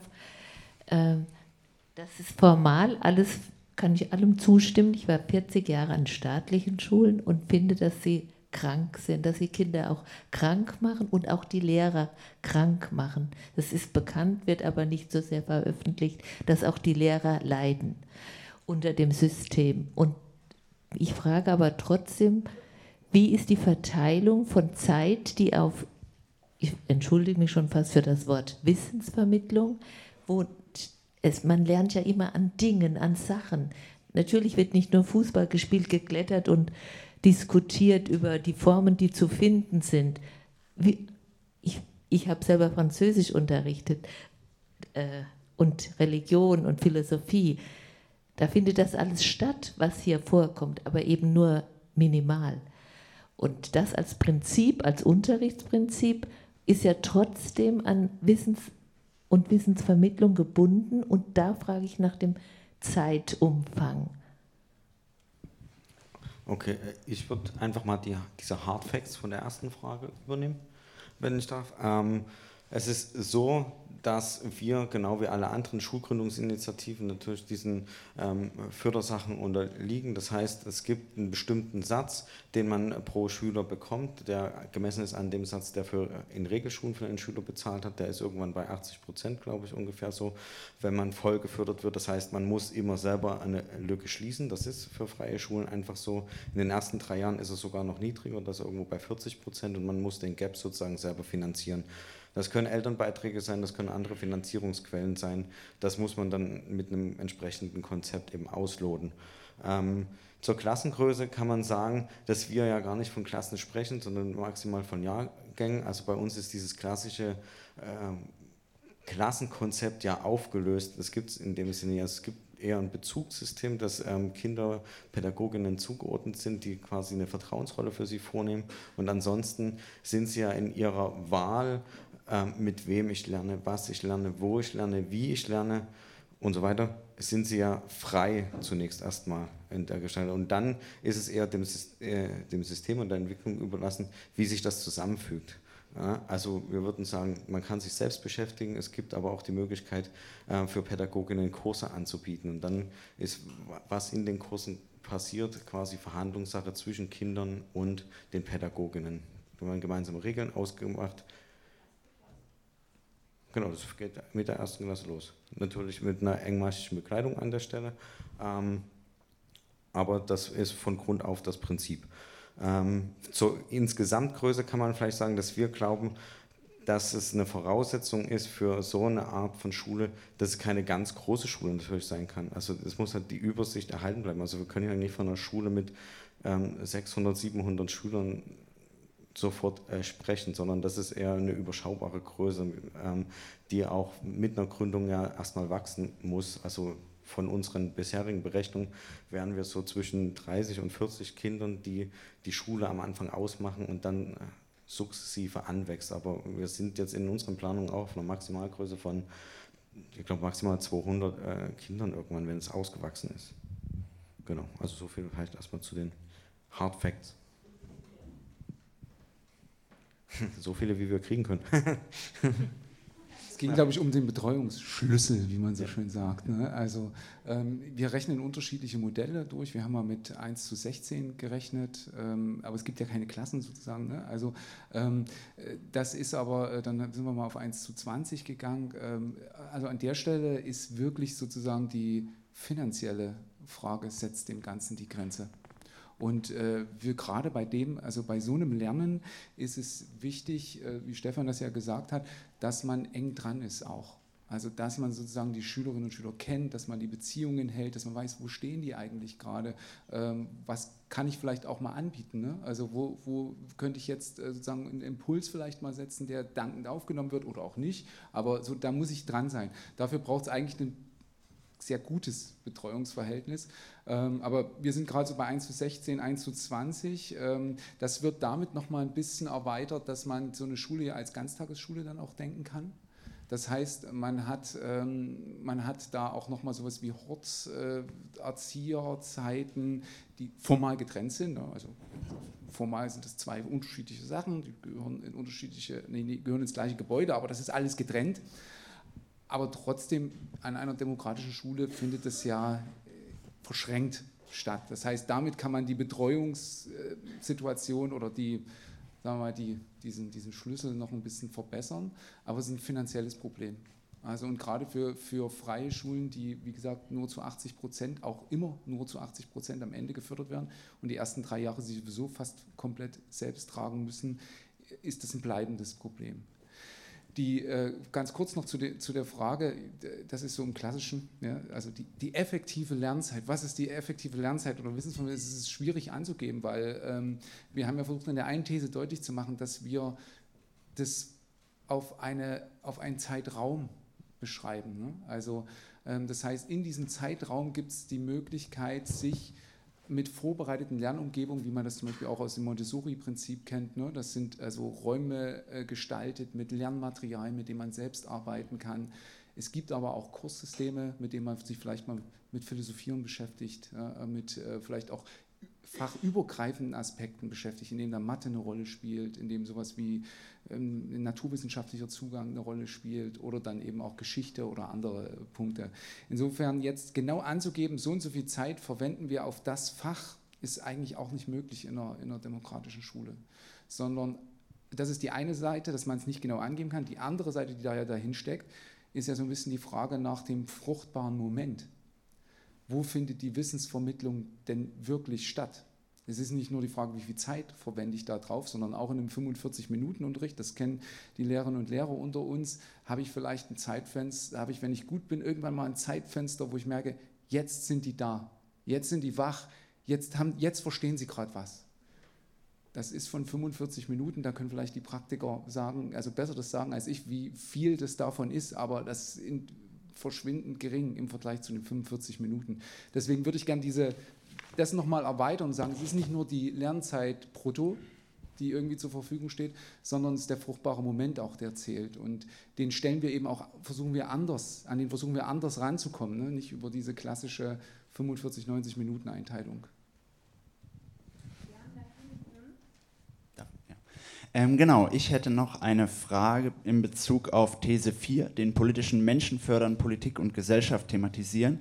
Ähm, ihr hattet da in der weiteren Ausführung von der Problemorientierung gesprochen, auf die ihr euch auch fokussieren wollt, ähm, in Bezug auf Themen wie Krieg oder Umwelt, ähm, also die Umweltzerstörung. Und wenn man sich mit solchen Themen beschäftigt, ähm, naja, man, man bekommt da ja auch schnell so einen ja, apokalyptischen Zugang, so ein bisschen, ne? dass man denkt, es, es ist alles etwas hoffnungslos und ähm, es ist alles ja, schwierig. Und meine Frage ist jetzt, inwieweit soll oder stellt ihr euch das vor, soll ein Narrativ der Hoffnung, also der Chancen, ähm, der positiven Möglichkeiten für die Schüler und Schülerinnen am Ende, wenn sie diese Schule verlassen, also sowohl bei, den, bei der Thematisierung dieser Themengebiete, aber auch wenn sie die Schule verlassen, inwieweit ähm, sollen die dann hoffnungsvoll in die Gesellschaft ähm, wandern? möglichst umf ganz umfangreich. Also ich glaube, das ist, der, das, das ist der Zugang, den wir wählen, den du da gerade auch beschrieben hast. Ähm, Wolfgang Hilligen, der dieses äh, Konzept ja auch äh, stark gemacht hat, der, der Herausforderung, der Schlüsselherausforderung, der hat immer davon gesprochen, nicht von Problemen, sondern von Herausforderungen. Und das ist nicht nur ein Trick, sondern Herausforderung, damit hat er gemeint, potenziell gibt es die Möglichkeit, dass das die Welt zerstört. Aber indem wir uns damit beschäftigen, indem wir sozusagen überlegen, wie wollen wir das gestalten, wie wollen wir das besser machen, wie wollen wir zusammenleben, dass wir das bearbeiten, entstehen, entsteht vielleicht etwas Besseres. Da liegen Chancen drin, dass wir danach besser zusammenleben, gerechter zusammenleben, sozusagen, also das ist genau diese Orientierung der Hoffnung, das ist ein anderes Wort jetzt einfach dafür, aber es geht sozusagen nicht nur da, es geht ja nicht darum, irgendwie äh, Grundschulkinder äh, von sieben bis zehn zu desillusionieren, in welcher schlimmen Welt sie leben und so, was alles Schlimmes auf sie zukommt, sondern es ist genau in dieser, würde ich sagen, in dieser Atmosphäre. Wir gestalten, wir versuchen zu gestalten und wir versuchen, die Welt so zu gestalten, dass sie lebenswerter ist, als sie heute ist. Und da liegen total viele Chancen drin.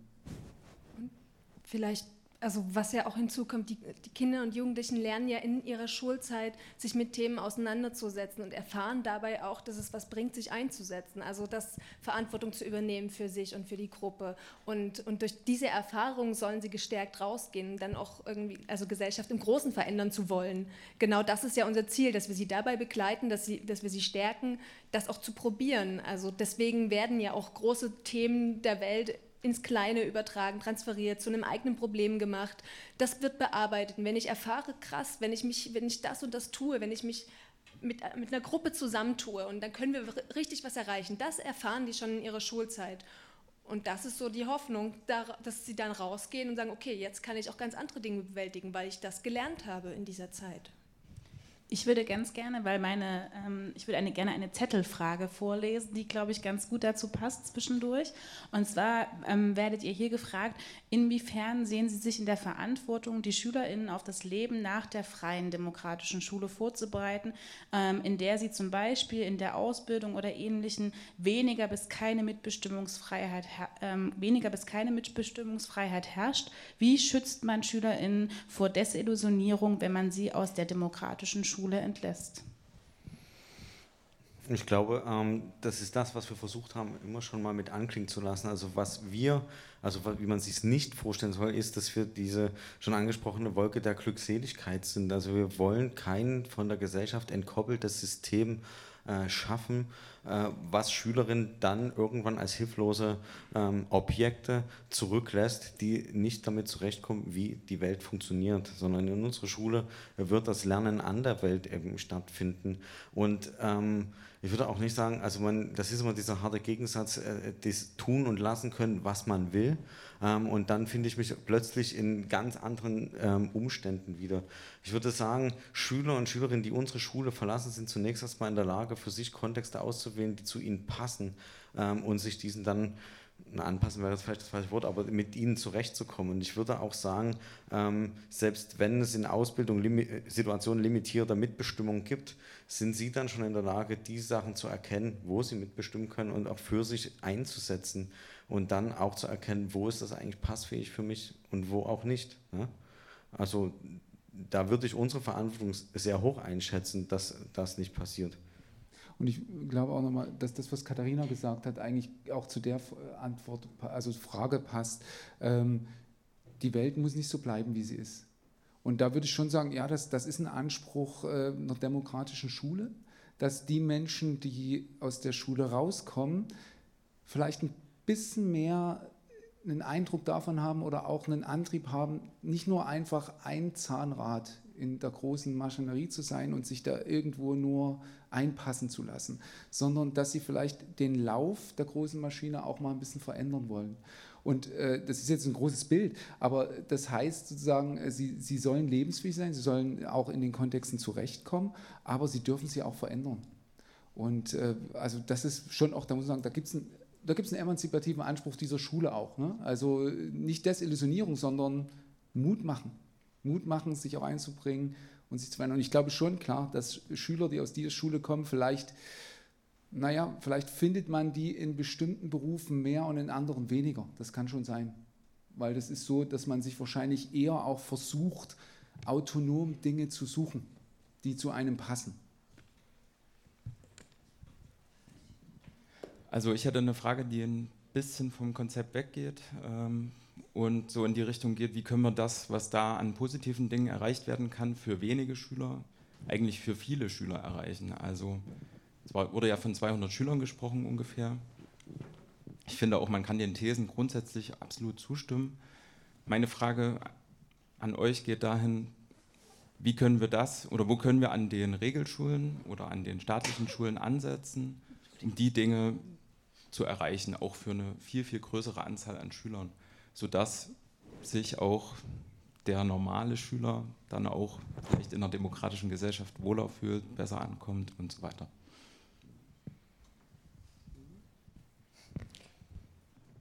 Also wir würden das mal ganz unter dem Label, was ist zu tun, für uns als Aufgabe erstmal begreifen, dass wir uns jetzt nicht verstehen im Sinne dieser Schulgründungsinitiative, dass wir das Ding fertig machen und dann drop the mic, okay, fertig, unsere Kinder safe.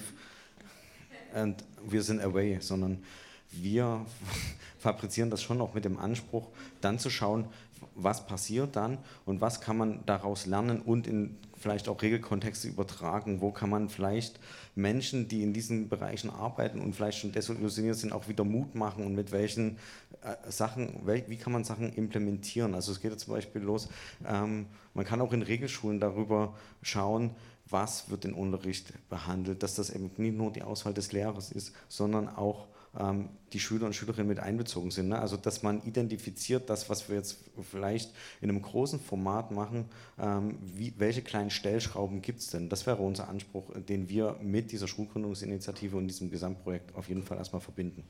Und äh, ich würde auch da sagen, also da müssen wir gar nichts erfinden erstmal, also sondern äh, ich verweise zum Beispiel nochmal auf diese Preisträgerschule ähm, äh, dieses Jahr. Die haben angefangen, ihre, das ist eine staatliche Schule, die haben angefangen, ihre Schule umzugestalten in kleineren Schritten.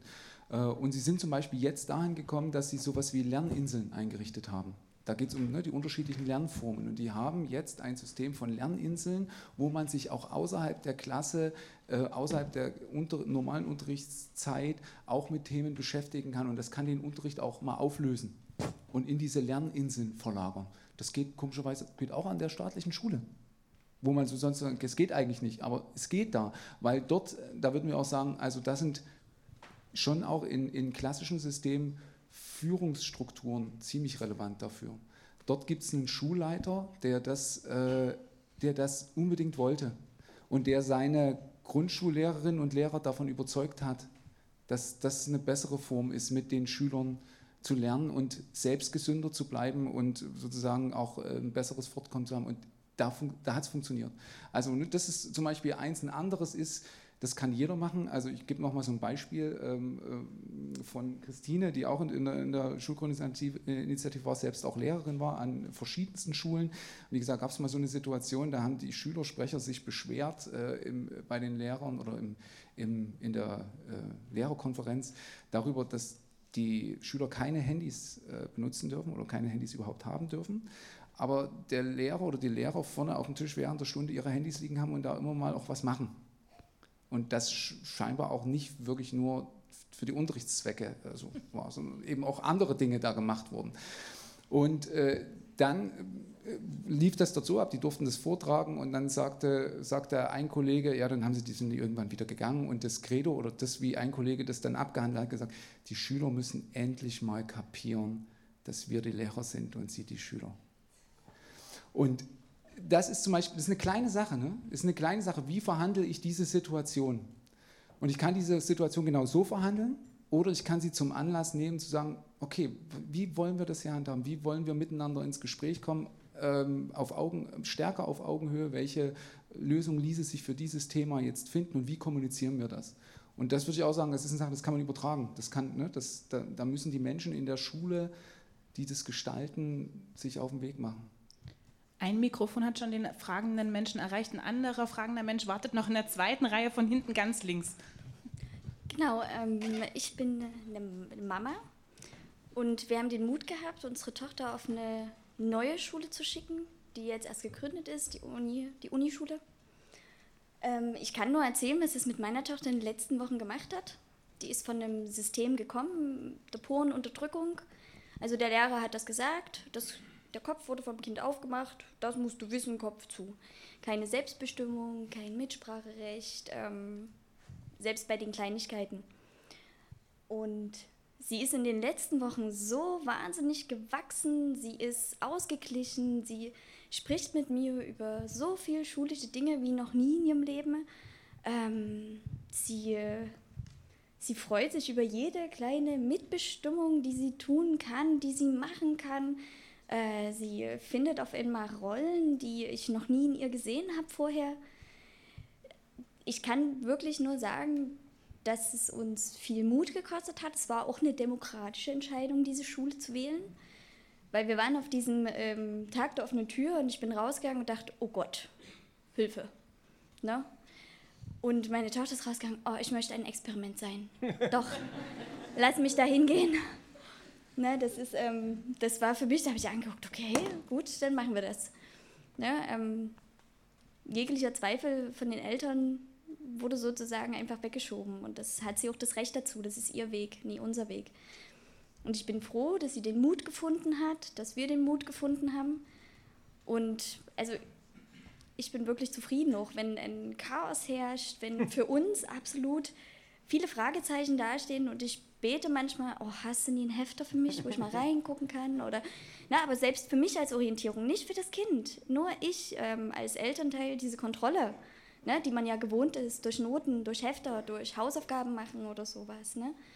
Aber für sie ist das, ähm, also wirklich hat eine Weiterentwicklung mit ihr gemacht, eine ganz, ganz positive.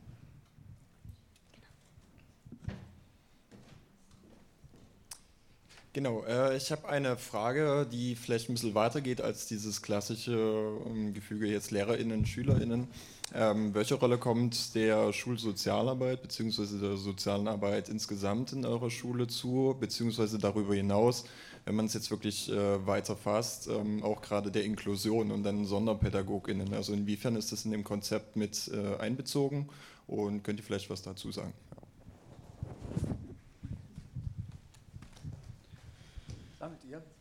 Also wir verstehen uns schon als eine Inklusivschule. Das heißt, wir versuchen ähm, alles, was wir machen, zu denken, dass es möglichst ausschlusssensibel ist. Ne? Also abzüglich unserer eigenen Sachen, die wir mitbringen. Das ist ja wahrscheinlich nie ganz möglich.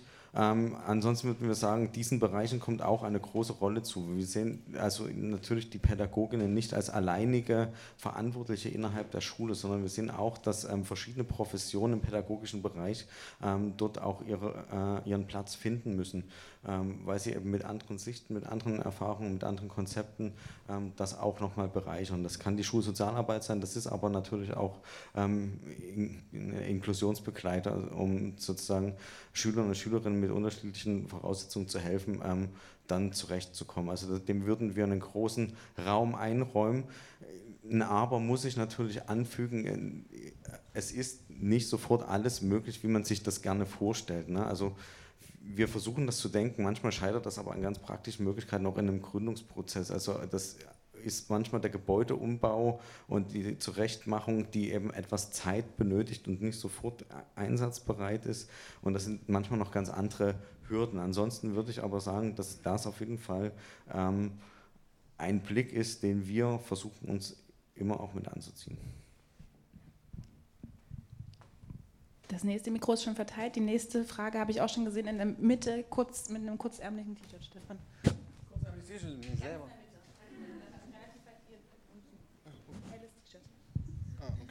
Ähm, ich möchte mich so ein bisschen auf, die, äh, auf den Punkt 6 beziehen. Ähm, und meine Frage ist einfach, äh, wie ihr das mit dem Duzen und Siezen handhaben wollt. Ich finde immer so dieses Siezen gegenüber von LehrerInnen, das ist so ein bisschen eine künstliche Hierarchie und das sollte man vielleicht abschaffen. Ja, einfach die Frage, wie wollt ihr das machen? Haben wir uns dazu eigentlich überschaut? Schon haben wir das? das ist, wir sind immer kalt erwischt worden. Ich glaube, äh, zu dieser wichtigen Frage haben wir noch, ob Sie oder du, es war nie eine Frage. Vielleicht, weil ne? es keine Rolle spielt. Also, weil es einfach nicht, nicht zur Debatte steht, dass ja. gesiezt wird. Aber vielleicht, also. Echt? aber wir waren uns, glaub, also klar war, dass wir diesen Begriff, also Lehrer, Schüler irgendwie nicht wollen. Also, dass wir ähm, bewusst da, äh, also wir, wir hätten gar kein Problem mit diesen Begriffen, wenn sie nicht so festgelegt wären in den meisten Köpfen. Ähm, aber äh, es gibt so Möglichkeiten, auch Schulen machen das schon, zum Beispiel über den Begriff der Pädagogin oder des Pädagogen. Äh, als, ne, ne, der schon auch noch eine Rolle anzeigt, also weil wir auch gesagt haben, es gibt eine Verantwortung, das kann man auch schon deutlich machen im Begriff, ähm, aber dass wir den Begriff des Lehrers nicht wollen, aber eben vielleicht ist es wahrscheinlich, weil wir es, haben wir es immer und du gedacht? Mhm. Wahrscheinlich schon, ne? Ich glaube auch. Also wir, wir sind auch nicht ganz fertig. Zum Glück. Ja, ich hier.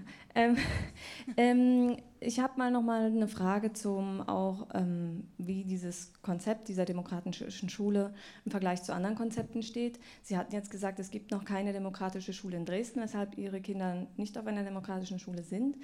Allerdings gibt es ja einige Schulen, die diese oder zumindest die meisten dieser Punkte auch tatsächlich umsetzen. Ich jetzt, also ich denke jetzt an Montessori-Schule und aktive Schule, aber es, ich, also ich habe mich als Mutter auch mit Schulkonzepten auseinandergesetzt und bin auf diese Schulen dabei gestoßen.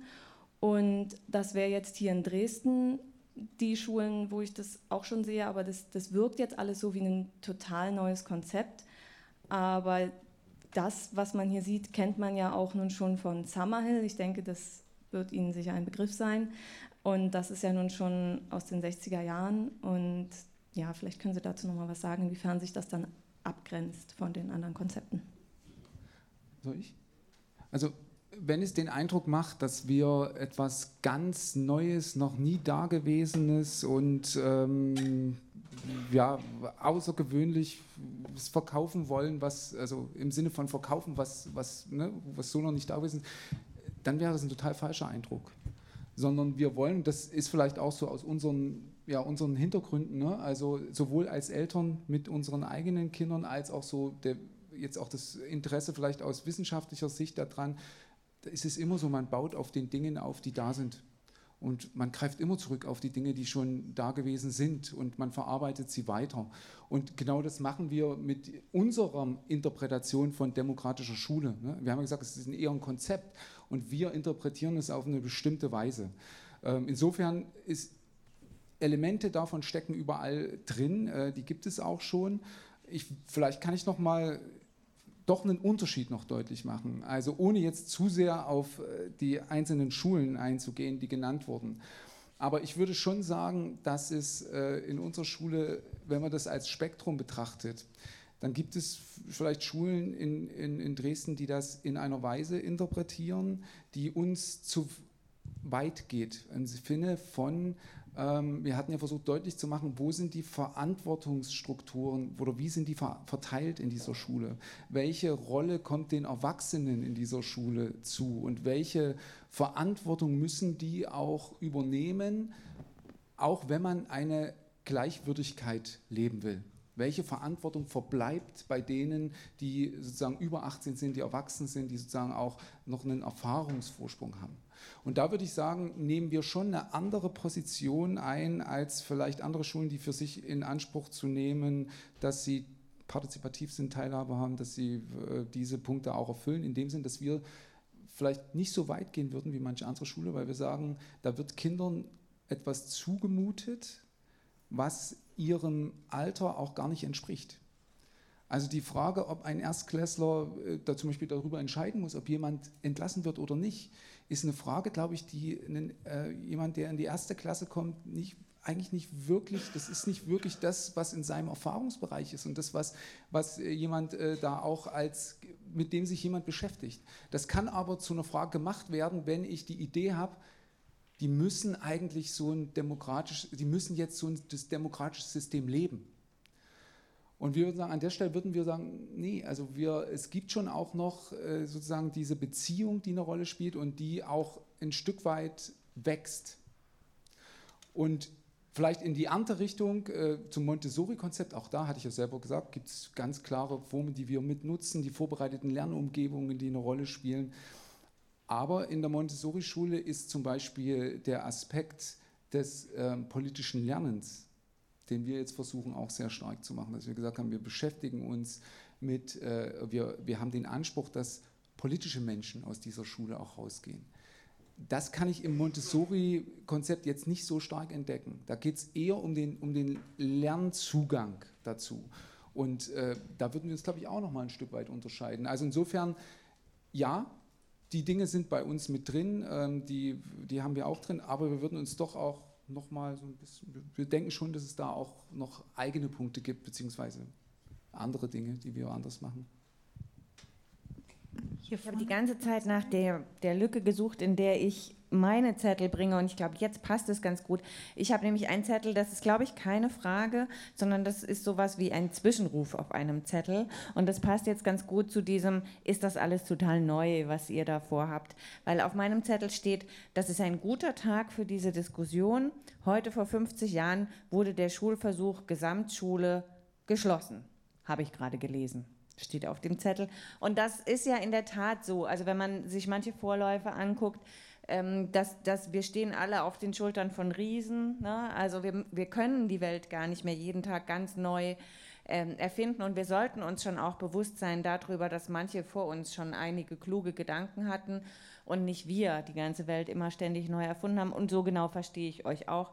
Von daher würde ich das jetzt mal als Zwischenruf so stehen lassen und eine Frage nachschieben, nämlich eine Frage, die uns auch bei der Vorbereitung von den Menschen, die wir da gefragt haben, immer mal wieder gestellt worden ist, die deshalb, glaube ich, wichtig ist. Ähm, nämlich die nochmal fragt, was passiert eigentlich mit den Kindern oder Jugendlichen, die weniger neugierig sind. Das ist im Film ja angesprochen worden als eine notwendige Ressource. Ne? Also äh, selbst die Kinder haben das im Film immer wieder betont. Also ich, wenn man nicht neugierig genug ist, ist es möglicherweise auch ein Problem. Und das ist ja, darin verbirgt sich auch ein bisschen die Frage, also ist das passend für jedes Kind? Und aber auch, ist das möglicherweise ein elitäres Konzept? Das ist uns in der Vorbereitung immer mal wieder so als Frage begegnet und deshalb ist das vielleicht wichtig, dass ihr dazu noch mal was sagen könnt.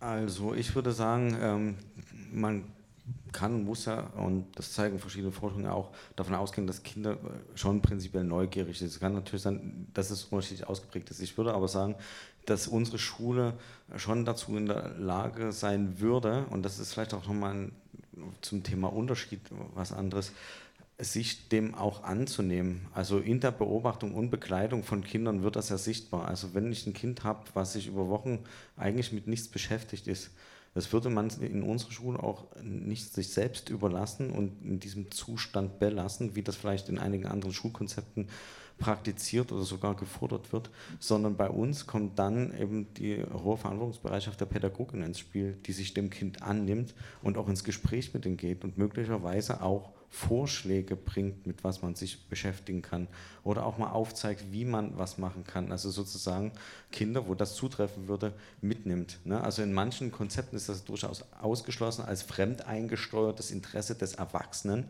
So weit würden wir aber nicht gehen. Also wir würden auch Settings, die in einem gleichberechtigten Rahmen gefunden wurden und vereinbart wurden, auch nicht ausschließen. Das kann auch sein, dass es dann mal einen Kurs gibt, der erstmal relativ instruktiv angelegt ist. Also wir würden gerade die wichtigen Bereiche des Lesen, Schreiben und Rechnen dazu zählen, dass wir das nicht der puren Verantwortung erstmal überlassen würden, sondern da für die ersten vier Jahre auch einen klaren Auftrag der Schule sehen, dass man dann das auf einem Niveau hat, ähm, wo das gut ist, weil das einfach Fähigkeiten sind, die die Welt erschließen und die irgendwann zu einem Ballast werden können für die Kinder, ähm, wenn das nicht funktioniert. Ne? Also wenn man einen 14-Jährigen hat, der nicht lesen und schreiben kann, ist das für ihn irgendwann auch eine soziale Belastung, dass das nicht funktioniert. Und das äh, würden wir schon uns zugestehen, vorher, vorher abzugreifen und da zu intervenieren. In der Erfahrung sind das wenige, also ähm, gerade der Erstlesererwerb und, und Schreiberwerb, das sind, sind wenige, die nicht in den ersten vier Schuljahren wirklich über, selbst wenn sie erstmal ein paar Wochen nur Fußball spielen oder was anderes machen, nicht irgendwann sozusagen auch äh, in die ja, in die Beschäftigung mit, äh, den, mit Buchstaben und so weiter hineinkommen und dann das ganz schnell lernen. Für die wenigen, äh, bei denen das nicht der Fall ist, äh, würden wir genau so verfahren, weil es ist nicht, also es ist auch nicht nur, dass es zur sozialen Belastung wird, es wird auch zur Vermeidungsstruktur. Wenn man also, das wäre ein Anspruch von uns, dass man wirklich auch in den ersten vier Jahren diese Grundkompetenzen äh, erlangt, um sich selbst auch weiter dann überhaupt bilden zu können. Äh, weil wenn man das nicht macht, dann ist es nicht sogar erst mit 14, sondern es wird schon in der fünften oder sechsten Klasse, äh, wenn man mit Gleichaltrigen unterwegs ist, man übt Vermeidungsstrategien ein. Man versucht Situationen zu vermeiden, dann, indem, es, äh, indem man lesen können muss, indem man was schreibt, indem man einfach Rechenoperationen ausführen muss. Und das wäre jetzt nicht unsere Auffassung davon, wie eine demokratische Schule auch an diese Gesellschaft angeschlossen sein soll. Aber ganz kurz noch die Nachfrage. Ich fand das schon relativ wichtig, weil wir das tatsächlich auch oft besprochen haben und vielleicht auch so ein bisschen aus diesem Erfahrungsbericht schon rausgehört haben. Es sind ja dennoch meistens die Eltern, die erstmal die Schulwahlentscheidung treffen oder zumindest mittreffen ähm, und eben auch zur Option stellen. Also wie macht ihr es möglich, dass möglichst ein breites Publikum an Eltern und Schülerinnenschaft sozusagen mitbekommt, dass es euch gibt? Geben wird. ja, es ist ja, es liegt ja sogar noch davor. Also wie macht man es, also es ist erstmal, wie sagen, ja, es ist ein elitäres Konzept. Und es bleibt so lange ein elitäres Konzept, solange es notwendig ist, Schulgeld von Eltern zu nehmen, dass man überhaupt auf diese Schule gehen kann. Und aus der Nummer kommen auch wir ganz schlecht raus. Es sei denn, wir finden Gönner, Geber und Stiftungen, die uns da nicht politisch beeinflussen, aber die sagen, wir geben Geld, damit ihr den Schulplatz frei anbieten könnt, weil das ist eben immer das Problem von freien Schulen. 80 Prozent, das bedeutet, es bleiben mindestens 120 und viele freie Schulen haben dann noch so Fördervereine, wo das dann nochmal aufgestockt wird, damit es überhaupt hingeht, damit die Betreuungsschlüssel gut äh, äh funktionieren können. Das heißt also, äh, ja, schicken Sie mal drei Kinder, wo Sie für jedes 200 Euro äh, insgesamt äh, Schulgeld zahlen müssen an eine Schule. Das geht, geht nicht für alle. Also ist es per, ne, also per die, dieser Modus macht es zu einem, schon alleine zu einem elitären Konzept. Und für uns ist das eine Herausforderung, aber das können wir gar nicht so einfach ändern. Wir können versuchen, über Solidaritätsmodelle auch innerhalb der Schule zu versuchen, Schulplätze günstiger zu gestalten und andere geben etwas mehr. Also da gibt es auch unterschiedliche Ideen dazu, wie man das machen kann. Ganz raus bekommt man es nicht.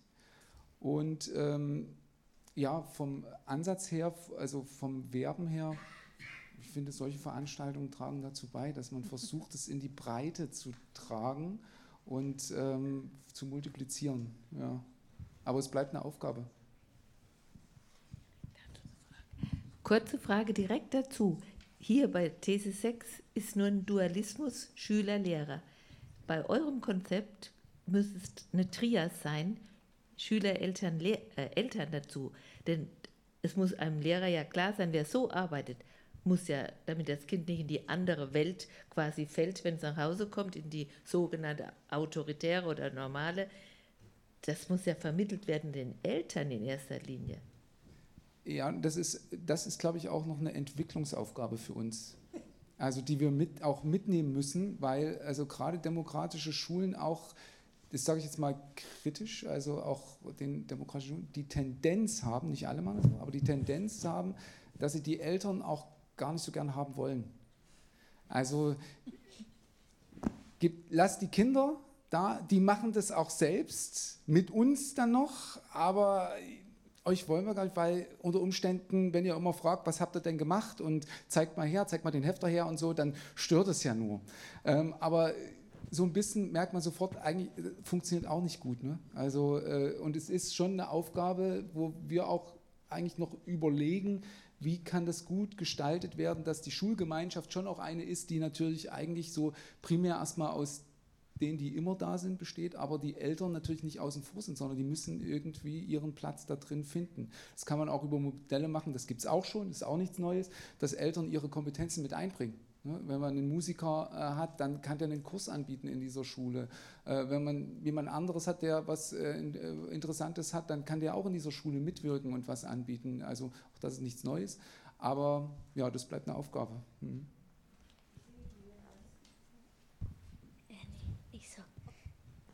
Ähm, ich bin jetzt in der fünften Klasse und damals, als ich halt in der Grundschule war, da war es oft so, dass wir Kinder halt nicht so richtig gesagt haben, was uns bedrückt, weil die Lehrer dort nicht richtig darauf reagiert haben und gesagt haben, ja, klärt das mal. Und jetzt äh, können wir das halt sagen. Und dadurch habe ich mich auch sehr weiterentwickelt dass das ein wunderbares Schlusswort war. Ich finde es auch schön, wenn ein sehr junger Mensch dieses Schlusswort hat. Vielen Dank. Vielen Dank an unsere, äh, unser Podium.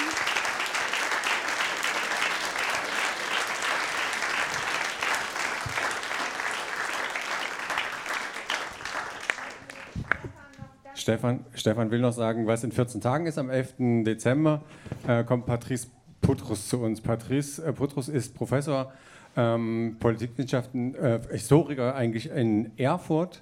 Und wir haben ihn eingeladen, weil in der Reihe Was zu tun ist ja auch immer noch mal das Thema Alltagsrassismus eine Rolle spielt. Und er hat ein Buch geschrieben ähm, über die Geschichte des Asyls ähm, in Deutschland.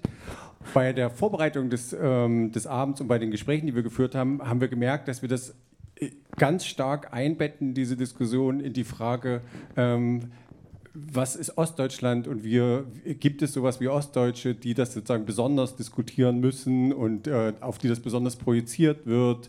Äh, haben wir als Ostdeutsche eine besondere Verantwortung? Haben wir als Ostdeutsche eine besondere äh, Vorgeschichte? Das heißt, wir werden am 11.12. über Ostdeutschland reden und werden gucken, was da gerade für Diskussionen ablaufen, welche produktiv sind und welche nicht und was wir hier zusammen tun können, um zu einer besseren Diskussion zu kommen, was eigentlich der Osten Deutschlands ist, ähm, im Guten wie im Schlechten. Und da wird dann ähm, die Frage von Rassismus, Diskriminierung natürlich eine Rolle spielen, aber eben nicht nur. Ich freue mich wahnsinnig, er ist ein ganz toller Typ, mit dem man sehr gerne diskutiert. Ähm, er ist Berliner. Ähm, sagt er immer, ich bin kein Ostdeutscher, ich bin, ich bin Berliner. Und ähm, ich äh, würde mir wünschen, dass wir uns dann wiedersehen am 11.12. Vielen Dank, dass Sie da gewesen sind. Bis zum nächsten Mal.